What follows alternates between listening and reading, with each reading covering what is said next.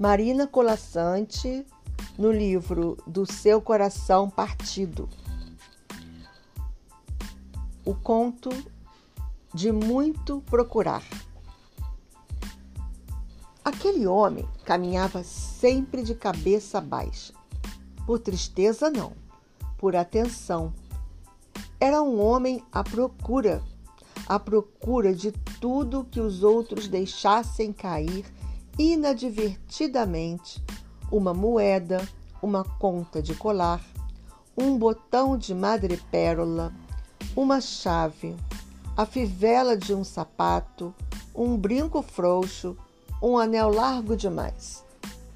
Recolhia e ia pondo nos bolsos, tão fundos e pesados que pareciam ancorá-lo à terra, tão inchados que davam contornos de gordo à sua magra silhueta.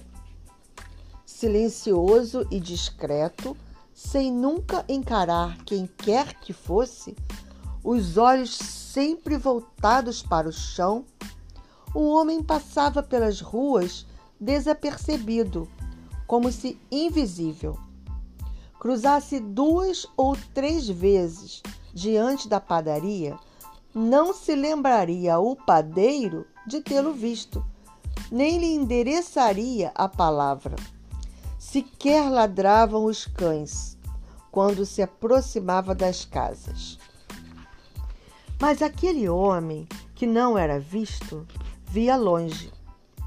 Entre as pedras do calçamento, as rodas das carroças, os cascos dos cavalos e os pés das pessoas que passavam indiferentes, ele era capaz de catar dois elos de uma correntinha partida, sorrindo secreto como se tivesse colhido uma fruta. À noite, no cômodo que era toda a sua moradia, revirava os bolsos sobre a mesa e, debruçado sobre seu tesouro espalhado, colhia com a ponta dos dedos uma ou outra mínima coisa, para que a luz da vela ganhasse brilho e vida. Com isso, fazia-se companhia e a cabeça só se punha para trás quando, afinal, a deitava no travesseiro. Estava justamente deitando-se na noite em que bateram a porta. Acendeu a vela. Era um moço. Teria por acaso encontrado a sua chave? Perguntou. Morava sozinho, não podia voltar para casa sem ela. Eu esquivou-se o homem. O senhor sim, insistiu o moço, acrescentando que ele próprio já havia vasculhado as ruas inutilmente. Mas quem disse, resmungou o homem, segurando a porta com o pé para impedir a entrada do outro. Foi a velha da esquina que se faz de cega, insistiu o jovem sem empurrar. Diz que o senhor enxerga por dois. O homem abriu a porta. Entraram. Chaves havia muitas sobre a mesa, mas não era nenhuma daquelas. O homem então meteu as mãos nos bolsos, remexeu, tirou uma pedrinha vermelha, um prego, três chaves. Eram parecidas. O moço levou as três. Devolveria as duas, que não fossem suas. Passados dias, bateram à porta. O homem abriu, pensando fosse o moço. Era uma senhora. O moço me disse, começou ela, havia perdido o botão de prata da gola e o moço lhe havia garantido que o homem saberia encontrá-lo. Devolveu as duas chaves do outro. Saiu levando seu botão na palma da mão. Bateram a porta várias vezes nos dias que se seguiram. Pouco a pouco espalhava-se a fama do homem. Pouco a pouco esvaziava-se a mesa dos seus haveres. Soprava um vento quente, giravam folhas no ar, naquele fim de tarde, nem bem outono, em que a mulher veio. Não bateu a porta, encontrou-a aberta. Na soleira, o homem rastreava as juntas dos paralelepípedos. Seu olhar esbarrou na ponta delicada do sapato, na barra da saia, e manteve-se baixo.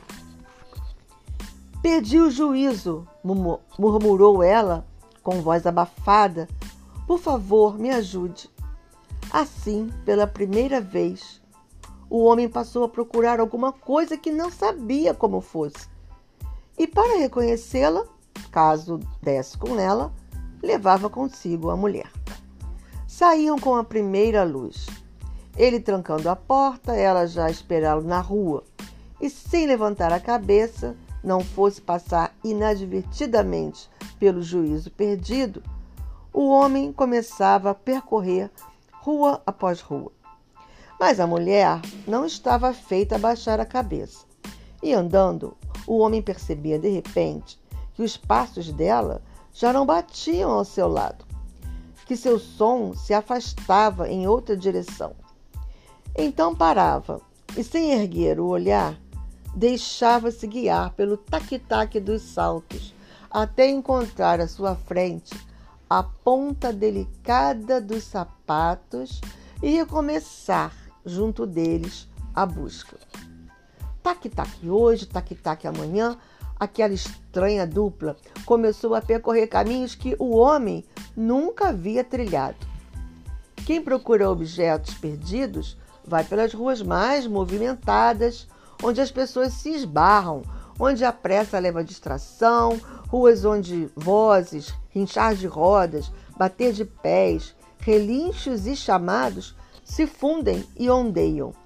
Mas a mulher, que andava com a cabeça para o alto, ia onde pudesse ver árvores e pássaros e largos pedaços de céu, onde houvesse panos estendidos no varal. Aos poucos, mudavam os sons, chegavam ao homem latidos, cacarejar de galinhas.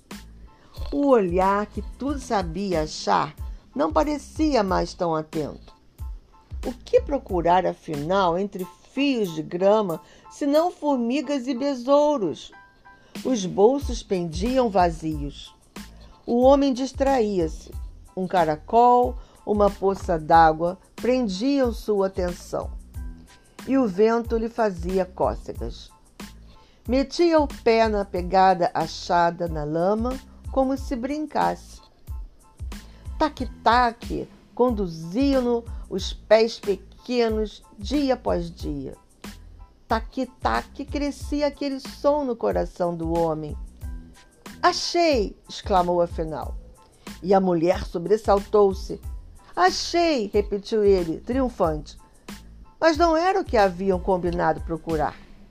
Na grama, colhida agora entre dois dedos, o homem havia encontrado a primeira violeta da primavera e quando levantou a cabeça e endireitou o corpo para oferecê-la a ela, o homem soube que ele também acabava de perder o juízo. Obrigada por ouvir.